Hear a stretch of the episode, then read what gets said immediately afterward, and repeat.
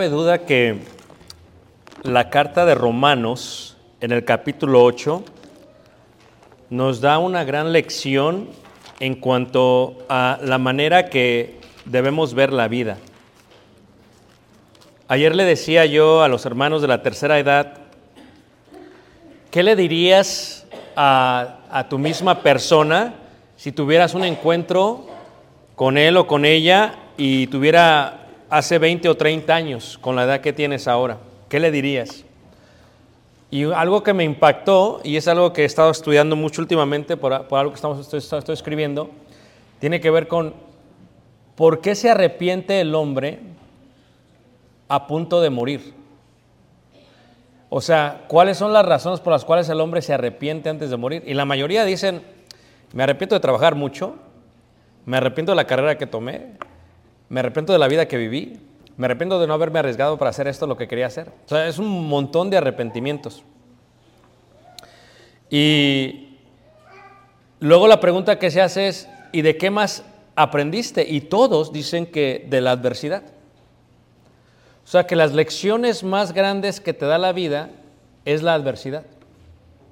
Y dicen de una manera amplia que la, la experiencia te enseña difícilmente, fuerte, es mala, pero aprendes bien. Y una vez que aprendes, sabes por qué tuviste esa, esa experiencia. Si nosotros pudiésemos ver la adversidad como algo positivo, sería complicado. Es más, la pregunta sería, ¿existirá un lado positivo para la adversidad? O sea, ¿existirá un lado positivo para la adversidad? Sería la pregunta. La adversidad, la palabra misma, significa eh, contraria. Es una situación contraria o también poco qué? Poco, poco favorable. Eh, Winston Churchill decía, decía que el papalote o la cometa, como se dice en otros lugares, se eleva más alto no cuando va con el viento, sino cuando el viento está en su contra. Y que esa es la razón por la cual la cometa o el papalote se eleva más alto, cuando el viento está en su contra. Si viéramos esto, diríamos, ¿es bueno que en nuestra vida tengamos adversidad o tengamos una situación contraria o poco favorable? En Romanos 8, en el versículo 28, dice la escritura, y sabemos que los que aman a Dios, Este versículo lo deberías de colocar en una parte principal de tu escritorio si trabajas en oficina, de tu locker si trabajas en compañías, de tu camioneta si trabajas en construcción. O sea, y sabemos que los que aman a Dios, todas las cosas les ayudan a bien. Imagínate cuántas adversidades no tenemos todos los días de nuestra vida y cuántas adversidades hemos tenido en nuestra vida, grandes adversidades.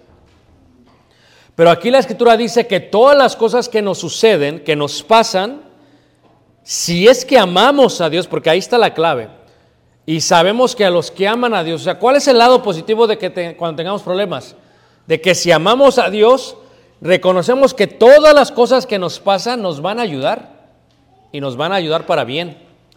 Esto es a los que conforme a su propósito han sido qué? Han sido llamados. ¿Cómo es que se presenta la adversidad? La adversidad se puede mostrar a través de una prueba, una prueba gigante que hayas tenido. La adversidad se puede mostrar a través de un problema grande que hayas tenido. Todos hemos tenido problemas, tenido pruebas. La adversidad se puede mostrar aún a través de la disciplina que nos coloca eh, eh, el jefe que tenemos, eh, la empresa en la que trabajamos, la escuela en la que vamos para los muchachos, o sea, nuestros padres. Cuando nuestros padres nos disciplinan puede ser mostrado como una adversidad.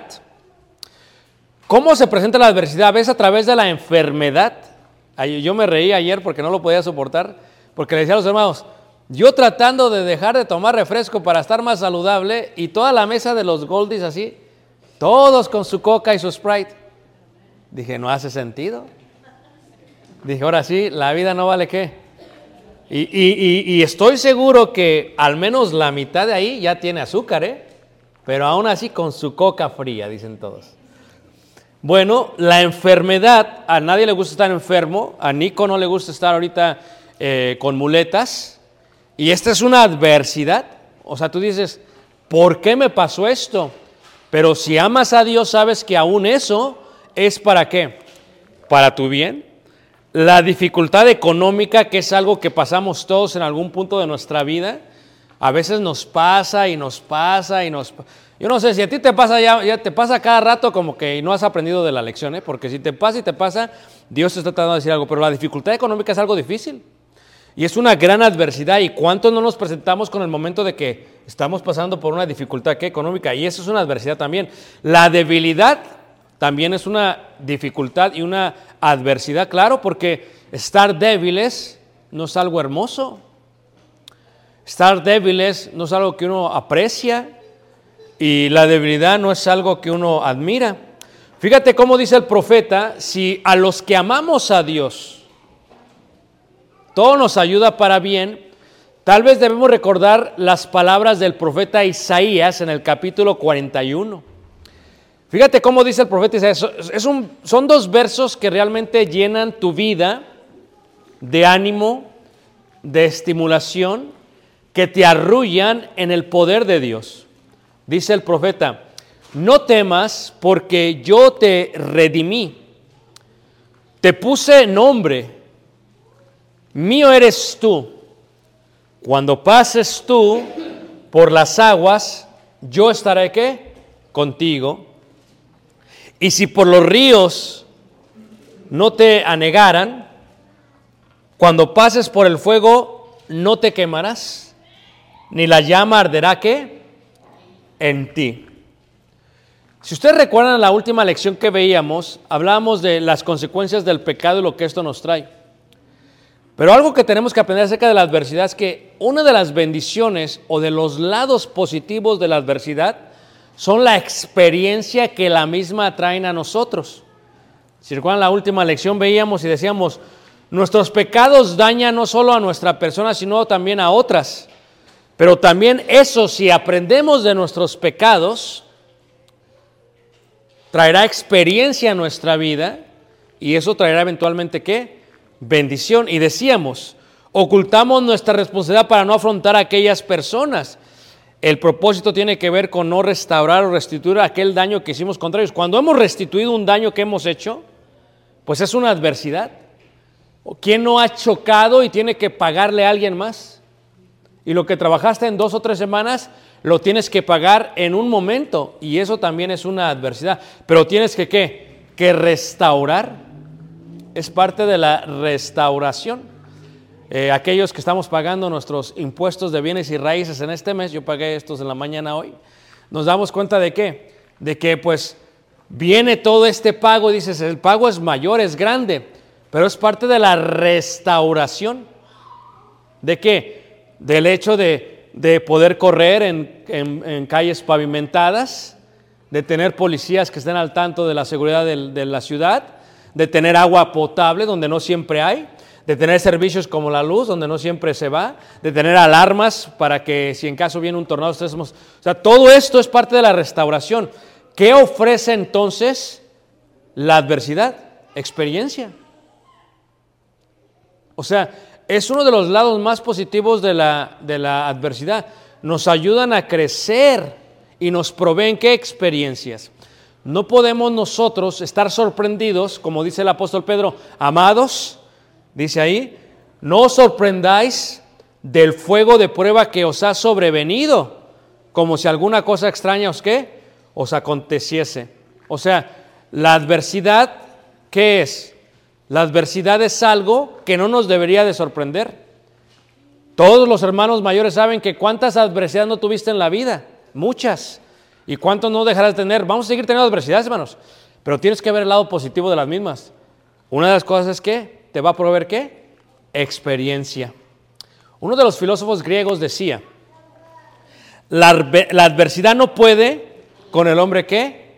Valiente. ¿Pero por qué decía esto Séneca? Porque la realidad es que muchas veces la adversidad, si somos cobardes, nos ha tumbado, nos ha destruido, nos ha arrodillado. Y déjame decirte algo, cuando uno está ante la adversidad, la única manera de poder salir adelante es ponerte de pie y pelear contra ello. Y la única manera de hacerlo es tener qué? Valor. Si tú no te levantas y si tú no vuelas en contra del viento, nunca vas a alzar el, el- el- el vuelo. Tienes que tú tener ese valor de levantarte. Y Dios no nos ha dado un espíritu de cobardía, sino de poder.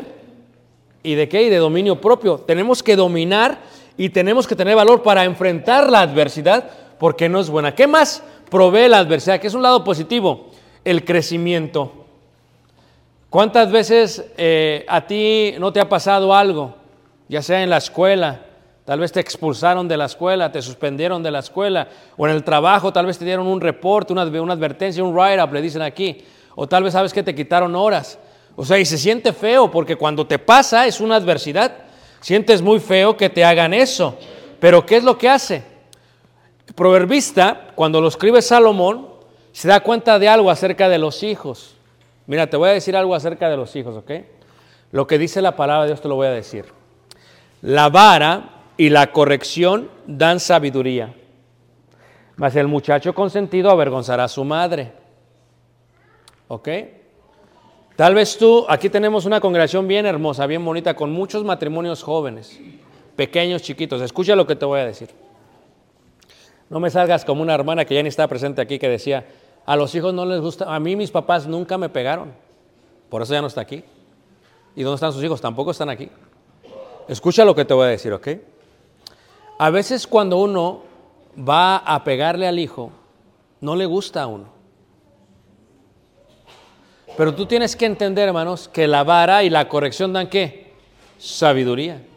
O sea, tú te has dado cuenta que cuando Dios, de alguna otra manera, dice él en Hebreos capítulo 12, si Dios es nuestro Padre, en el versículo 6, dice, porque el Señor al que ama qué? Disciplina y azota a todo el que recibe por hijo. O sea, tú te imaginas, hermanos, por qué Dios hace esto. Porque Dios sabe que la adversidad, esto es que la vara y que la corrección, traen a nuestro corazón qué? Sabiduría. O sea, el bebé va a crecer, el niño va a crecer. Y créelo, aquellos que tienen más de un hijo lo saben. Hay hijos que con las palabras no qué, no entienden. Hay hijos que aún se ponen para que les den. Y así con todo el valor dicen, dame más duro porque no me qué, no me hay hijos así, pero ciertamente al parecer hay hijos así porque llega un momento que el dolor ya no hace su efecto, porque no fue gradual, o sea, la corrección y la vara tiene que ser gradual. ¿Qué es gradual? Es llevarlo poco a poco. ¿Te dolió? ¿Te dolió? Ah, ok, ya sentiste. No les vas a dar lo más que puedas porque ¿qué va a pasar? Si le das muy duro, no van a responder. El dolor, pégame, ándale, se van a amargar. Fíjate cómo la adversidad, cómo lo ve uno cuando es hijo, cuando te están reprimiendo, corrigiendo o dándote. Dice ahí, el Señor al que ama disciplina y azota a todo aquel que recibe. ¿Por qué? Por hijo, dice la escritura. O sea, ¿cuál es el lado positivo de la adversidad? Que cuando pasa, Dios permite que todo nos pase con un propósito, con el propósito a lo cual fuiste llamado, decía Romanos 8:28. Versículo 7 dice ahí, y si soportáis la disciplina, Dios os trata como a hijos, porque ¿qué hijo es aquel a quien el Padre no disciplina? Si tus padres te disciplinan, dale gracias a Dios porque te aman.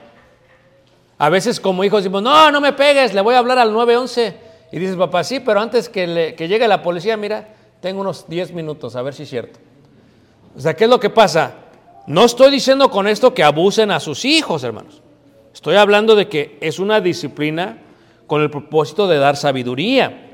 Versículo 8 dice, pero si se os deja sin disciplina, de la cuales todos han sido participantes, todos sois qué? Bastardos. Mira, cuando el papá no disciplina, hagan de cuenta, a veces se casa un matrimonio, o se casa, perdón, una mujer con un hombre y los hijos no son de ellos. Y cuando el hijo no es tuyo, pues no lo vas a disciplinar porque no lo amas. No, pues ahí te trata como un bastardo, porque es un bastardo. Ahí a ver quién te disciplina. Y está la mamá, ayúdame, no, ese es tu hijo. Disciplina lo que? Tú. Si Dios nos trata de esta manera, dice que nos trata así, ¿por qué? Porque nos ama. Si Dios permite que tengamos adversidades, ¿por qué?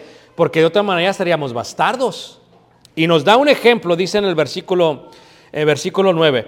Por otra parte, tuvimos a nuestros padres terrenales que nos disciplinaban. Fíjate, lo comprar a Hebreos. O sea, yo no sé ustedes, cuando yo era pequeño, hasta competíamos con los amigos para expresar con qué nos pegaba más nuestro papá y nuestra mamá. No sé si ustedes fueron así. Mira, mi padre tenía unos guaraches, de esos guaraches antiguos que estaban hechos todavía con, con la llanta. la- ¿Se acuerdan de la? Antes sí sabían reciclar, ¿verdad? Ahorita no saben. ¿Y qué pasa? Cuando pegaba con esa parte, ¿ves cómo tenía la llanta así? Pues se te quedaba bien marcada qué. Mi padre me pegó dos veces, ¿ok? Y de las dos me acuerdo claramente. Porque la segunda vez que me pegó fue allá en el hermoso estado de Guerrero, en Cutzamala. Y mi padre tenía uno de esos eh, eh, cinturones que usan muchas veces los hermanos de rancho, hermano Leonardo, hermano eh, Saúl, esos de rancho que tienen así como lavado y tienen una imagen. Entonces cuando mi papá me pegó, me pegó en la espalda, o sea, se me quedó marcada la parte del cinturón. O sea que el caballito ahí estaba marcado en mi piel. Ahora, y entonces de pequeños jugábamos, ¿con qué te pega tu papá y esto? Y no, pues que me pega con la chancla, ¿no? Y había unos bien exagerados, no, a mí me pega con el cable de la, de la, de la, de la, de la plancha, no, pues a mí me pega con la plancha, bien exagerados, o sea, a mí con la villa, bueno.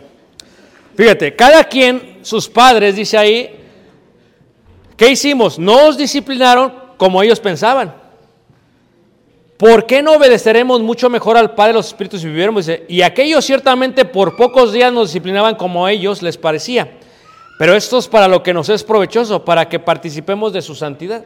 O sea que Dios permite que estemos ante la adversidad para que participemos de su santidad.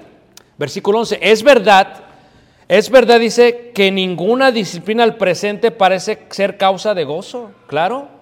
O sea, ¿a quién le va a estar gustando pasar por la adversidad? No, no es causa de gozo, pero, sino de tristeza, pero después da fruto apacible de justicia a los que en ella han sido, ¿qué? Ejercitados. El crecimiento viene a través del dolor de la adversidad. La misma se presenta de varias formas, sin embargo, al final trae un resultado ¿qué? Positivo. Trae un resultado ¿qué? positivo, hermanos. Claro, Dios no me va a agarrar el día de hoy con un cinturón como me agarraba mi padre, pero Dios va a permitir que pase por adversidades complejas, tal vez más difíciles, y ese dolor que me provoca o que sucede en mí a causa de la disciplina es para mi sabiduría, para que participe en su santidad. De otra manera me trataría como qué? Como una persona que no fuese su hijo, como un bastardo, pero no soy, soy hijo de él. Por lo tanto, la adversidad trae también crecimiento. Fíjate que otro eh, griego, filósofo griego decía, en las adversidades sale a la luz la virtud. Esto es muy cierto. ¿eh? O sea, ¿qué está diciendo? Que cuando uno pasa por adversidades, sabes realmente del tipo de persona que estás hecha y estás formada. Mira, si no me disciplinó mi padre cuando era pequeño, pues yo estuviera tal vez ahorita en el reclusorio de Santa Marta. Ah, no, ese es de mujeres, ¿verdad? En otro reclusorio. O sea, ¿es verdad? O sea, si mi padre no me hubiera tratado con disciplina, ¿dónde estaría yo, hermanos? ¿Cuántos de nosotros no nos enderezamos? ¿Por qué? Gracias a la disciplina de papá y de mamá. Bueno, Dios nos ayuda y nos da crecimiento. Ahora dices tú, no es que, bueno, realmente puede uno siempre crecer. Yo te hago una pregunta que vemos en el profeta Job capítulo 1 en el versículo 8. La pregunta sería en cuanto a Job. Fíjate, cuando vemos el, a Job, hermanos, en el capítulo 1, en el versículo 8, dice así, y Jehová dijo a Satanás, ¿no has considerado a mi siervo Job que no haya otro como él en la tierra, varón perfecto y recto, temeroso de Dios y apartado del mal? Fíjate, Job era perfecto, temeroso y apartado del mal. La pregunta sería, ¿podía aún así crecer Job? Fíjate lo que estoy preguntando. Tú dices, es que ¿por qué me tengo tantas adversidades en la vida si no me he portado mal? Soy un hijo ejemplar, soy un esposo ejemplar, soy una madre ejemplar, trabajo hasta overtime. Fíjate todo lo que hago. Además, en mi pasto no veo ninguna de estas dandelions, de estas hierbas amarillas. Pero ¿por qué me pasa lo que me pasa? No. La pregunta sería, ¿aún Job siendo perfecto? ¿Aún Job siendo recto y temeroso de Dios? La pregunta sería, ¿qué? ¿Podía acaso crecer Job? La respuesta es sí, hermanos. Porque aún así, después de 42 capítulos de dolor, contesta Job y le dice a Dios, mas ahora mis ojos qué te ven. ¿Qué quiere decir? Que antes no lo que, no todavía podía qué crecer Job. ¿Acaso pregunto yo, hemos pasado por las adversidades de Job nosotros? No. No, hermanos. O sea, ninguno, no conozco aquí a alguien que diga, ¿sabes que yo ya pasé por las adversidades de Job? No. O sea, Job fue un hombre totalmente de dolor. ¿Y cuál fue el resultado de Job? Creció, hermanos. Aún así, Job, ¿qué? Creció ante la qué? Adversidad. Dice, ahora mis ojos te qué? Te ven. Y ustedes saben lo que pasó con Job. Dios le multiplicó todo lo que le había quitado. Aún así creció Job. Decía otro filósofo griego, el mismo que decíamos, la sabiduría es un adorno en la prosperidad y un refugio en la que es correcto, hermanos. Fíjate que estos se pusieron a pensar, no tenían nada que hacer, no tenían wifi, no tenían wifi, no tenían ni Instagram, ni Facebook, nada. Nada más se la estaban pensando, viendo otras cosas. Eran pensadores profundos y decía, la sabiduría es un adorno en la prosperidad, claro. O sea, te va a adornar cuando seas próspero, pero cuando vayas en adversidad va a ser un refugio. Pero ¿cómo recibimos la adversidad? Sino a través de crecimiento, porque la sabiduría viene a través de las adversidades. Aunque las mismas traen un dolor que, muy que, muy profundo. Fíjate cómo lo dice Santiago en el capítulo 1, en el versículo 2. Santiago, cuando habla de las adversidades, él lo ve, dice, ok, ¿Cómo voy a crecer? ¿Cómo voy a recibir la sabiduría? Santiago lo dice así, Santiago 1, versículo 2 al 5 dice, hermanos míos, tened por sumo gozo cuando os halléis en diversas pruebas, sabiendo que la prueba de vuestra fe produce paciencia, más la paciencia, más tenga la paciencia su obra completa para que seáis perfectos y qué? Y cabales sin que os falte ninguna cosa. Y si alguno de vosotros tiene falta de sabiduría. ¿Cuándo? Cuando le está yendo mal. Cuando tú estés en la adversidad digas, pero ¿por qué me está yendo mal? ¿Por qué me pasó esto? ¿Y por qué me pasa esto? ¿Y por qué? ¿Tú te has puesto a pensar por qué te pasó tantas cosas? En ese momento, dice Santiago, en ese momento, si alguno de vosotros tiene falta, pídala a Dios. O sea, pregúntale, Señor, ¿por qué me está yendo mal? Y te aseguro que Dios traerá a tu corazón sabiduría. ¿De qué manera? Ah, esto pasó por esto. Pero no todas las adversidades vienen por nuestra causa. Lo vemos en Job. Job no hizo nada malo, hermanos, y le causó adversidad. No siempre es el contexto o estamos recogiendo lo que sembramos. Hay veces es lo que Dios decidió para nuestro qué? Bien, para que tengamos qué? Sabiduría. La prueba produce paciencia. La paciencia en su obra completa nos llega a ser perfectos y qué? Y cabales. A veces como padres no queremos que nuestros hijos pasen por adversidad. A veces se las queremos hasta quitar, ¿a poco no? A veces tienen un castigo y hasta se los queremos quitar. Pero hermanos, jóvenes, ¿por qué tu padre te castiga? Porque te ama. Porque prefiere él castigarte que te castigue la gente afuera. Prefiere él castigarte que te castigue eh, el gobierno, o que te castigue el policía, o que te castiguen los amigos. Él prefiere castigarte. Por eso te castiga. Por eso, cuando tu papá venga con el guarache, ya no son guaraches, son los crocs ahora. Cuando tu papá venga con el, guarache, con la vara, con el cinturón, cuando venga hacia ti, cuando venga hacia ti, Emma, y venga hacia ti tu papá enojado para pegarte, antes de que te pegue, dile, papá, gracias porque me amas. Y voltea, tira, ándele. Ah, no llores si todavía te están pegando. Esto es lo que está diciendo Dios. Sabiduría trae esto porque la adversidad trae qué? Trae crecimiento. Pero no solamente más, la adversidad también trae qué? Trae grande bendición.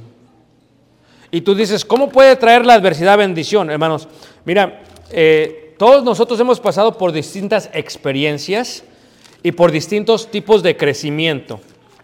Yo cada vez paso, a veces también yo tengo adversidades, eh, he tenido problemas, he tenido pruebas, he tenido debilidades, enfermedades, y a veces te preguntas, pero ¿por qué esto sucede? A veces tienes que esperarte a que pase el tiempo para que entiendas por qué te pasa eso. Por ejemplo, la segunda carta de Corintios 1, 1 este, 4, el apóstol Pablo explica por qué le pasó eso. O sea, él ve que la adversidad es una bendición para él y para otros. Dice ahí 1.4, el cual nos consuela en todas nuestras tribulaciones, dice, para que podamos también nosotros consolar a los que están en cualquier tribulación por medio de la consolación que nosotros somos consolados por quién? Por Dios. O sea, ¿qué es lo que él ve? Él ve que la adversidad le trae una bendición, pero no solamente a él, sino que a los demás. ¿Tú te has puesto a pensar qué pasa con una mujer que ha tenido... Eh, que ha tenido, ¿verdad?, este, un aborto no deseado. Y, y, claro, es una gran adversidad. Pero, ¿qué sucede cuando pasan los años y luego ve a otras mujeres jóvenes que tienen abortos? Ellas se pueden acercar y pueden consolar porque ellas saben lo que se siente. ¿Tú sabes qué se siente perder un ser querido? Bueno, si lo has tenido, tú dices, duele, claro. Pero cuando pasan los años dices, ok, ahora yo sé cómo esto, cómo puedo consolar a aquel que lo perdió. ¿Tú sabes qué siente cuando pierde uno un empleo y se siente feo? Pero cuando alguien pierde puedes acercar y sabes qué, las cosas van a pasar, vas a estar bien. Porque a mí me pasó y pasó esto. O sea, la bendición que recibimos de las adversidades es esa, que podemos bendecir también ¿qué? a otros. Pero no solamente la adversidad es eso, la adversidad también lo que hace es que la adversidad lava y la adversidad que purifica. Cuando vemos al profeta Malaquías en el capítulo 3, en el versículo 2, cuando está escribiendo esto el profeta Malaquías, fíjate cómo dice Dios. 3.2 dice, ¿y quién podrá soportar el tiempo de su venida? ¿O quién podrá estar en pie cuando Él se manifieste? Porque Él es como fuego que purificador. Claro, no os sorprendáis por el fuego de prueba que os saque sobrevenido. Pero el fuego que purifica, si uno la aguanta, hermanos, la prueba, uno va a ser purificado. Y dice, y como jabón de lavadores. ¿Tú nunca te has puesto a pensar cómo las mujeres tallaban allá en los ríos con las piedras? Iban primero con el burro y llevaban toda la ropa al río. Y luego llegaban con el burro y sacaban toda la ropa. Y en el agua del río contaminaron el río, a veces otra cosa. Agarraban el agua y en la piedra ¿qué? Tallaban. ¿A poco no? Y ándale, tallando y tallando. ¿Y qué se siente si fueras el trapo? Tallando. Y luego, recuerdo, madre, lo aventaba así, luego lo golpeaba así, ¡pac! En la piedra. Y otra vez. Ah, pero también cuando eh, vi en una vecindad en Ciudad de México cómo tenían los lavaderos. Y era la piedra, pero mira, ¿la piedra qué? Marcada para que tallara mejor. Imagínate el trapo, hermanos, claro, tállale. ¿Cómo se sintió el trapo, hermanos? ¿Cómo sentía el trapo?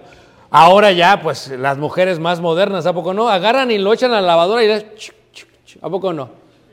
Las manos no, ahí la avientan y que la lavadora haga todo. Pero piensa cómo siente el trapo allá adentro. La adversidad, Dios dice, es como jabón de lavadoras. O sea, ¿cómo somos lavados si no a través de la adversidad? ¿Cómo somos purificados si no a través de qué? Del sol. O sea, pensamos mal, sí, pero nunca pensemos mal de Dios, hermanos. Dios siempre tiene un propósito para nosotros. Sus planes siempre son de bien para nosotros, dice, porque yo sé el fin que tengo para... Son mejores que tus planes, dice el profeta Jeremías. Tal vez no lo ves ahorita, pero son mejores. Tú dices, no, mi plan es este. A mí me emociona, veo a los jóvenes y platico con ellos. ¿Cuál es tu plan? Voy a hacer esto, voy a hacer... Fíjate su plan, la ingenuidad de la juventud. Me voy a casar, voy a hacer esto. A ver, agárrate. Después de un año de casados, dime si todavía eres feliz. Porque está complicado. ¿A poco no? Ahorita veíamos, ahorita que veníamos saliendo de la casa, veíamos un ganso, un patito, y venía cruzando la calle. Ahí el patito bien tranquilo cruzando la calle. Y yo me le quedé viendo y digo, mira, y le digo a mi esposa, oye, mira, el pato está bien tranquilo. Y dice, tal vez que no tiene pata. fíjate, fíjate lo que me dijo. Le dije, no, mi amor, no, no es por eso. Le digo, está buscando su pata, está buscando su pata. Pero mira, aquellos que están casados, ponme a pensar, ah, tú tienes tus planes, vamos a hacer esto, me voy a mover aquí. Tú tienes tus planes, ¿a poco no? Pero hermanos, créelo, esos son tus planes. Pero ¿cuál es el plan de Dios? Dios tiene otro plan para ti. Y, y si Dios te muestra el plan, te asustas y te mueres.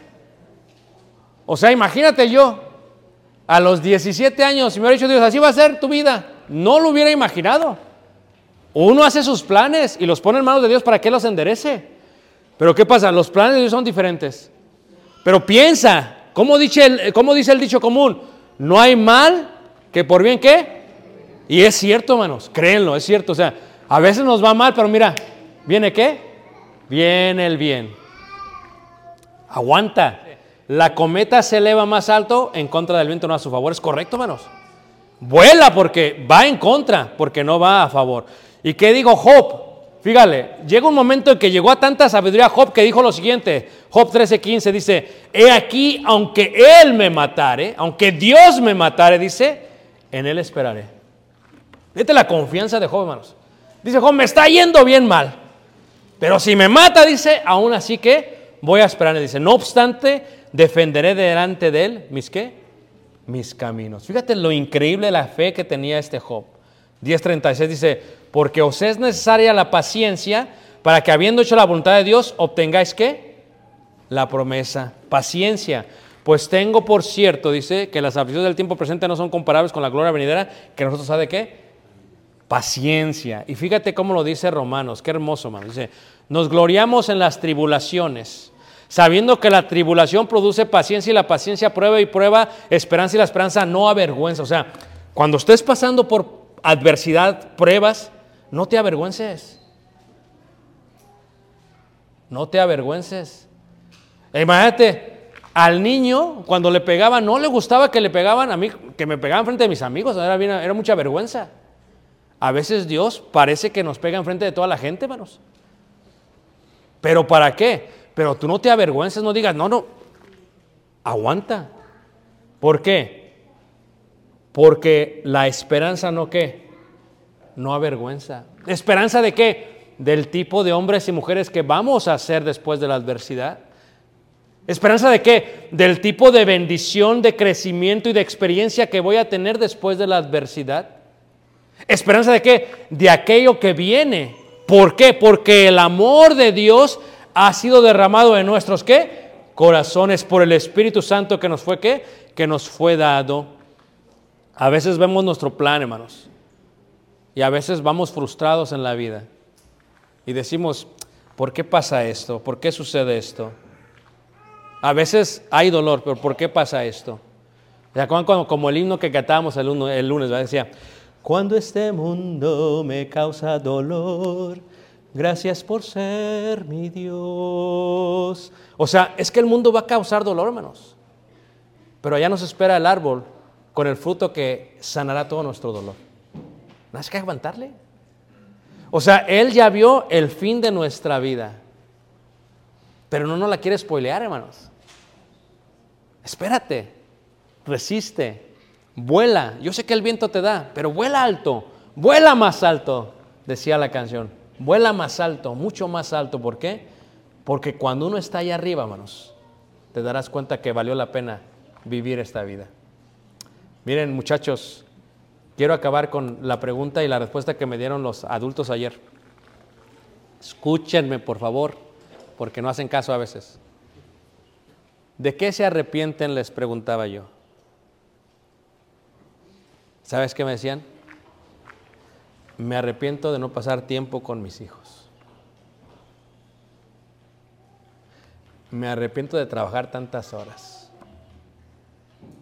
Y luego le decía, y, y así como, como este era el plan de su retiro, de su jubilación, esto que este es lo que tenían planeado, todos me dijeron, no. Dice, "No, yo pensaba que iba a estar de viaje, pero ya no puedo viajar.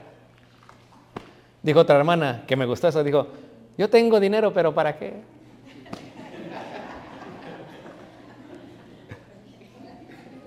O sea, el lado positivo de la adversidad. Yo no sé cómo está tu vida, pero lo que te digo esta hermosa mañana es que si Dios está contigo, ¿quién contra ti?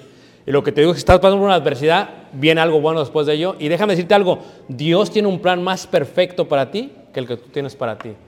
Por eso tienes que ver el lado positivo de qué? De la adversidad. Por eso, por todo lo que Dios nos da, tenemos que decir siempre, gracias qué? Gracias, oh Señor. Si tú nos visitas esta mañana, puedes ponerte bien con Dios. Y tal vez a esto te llamó Dios.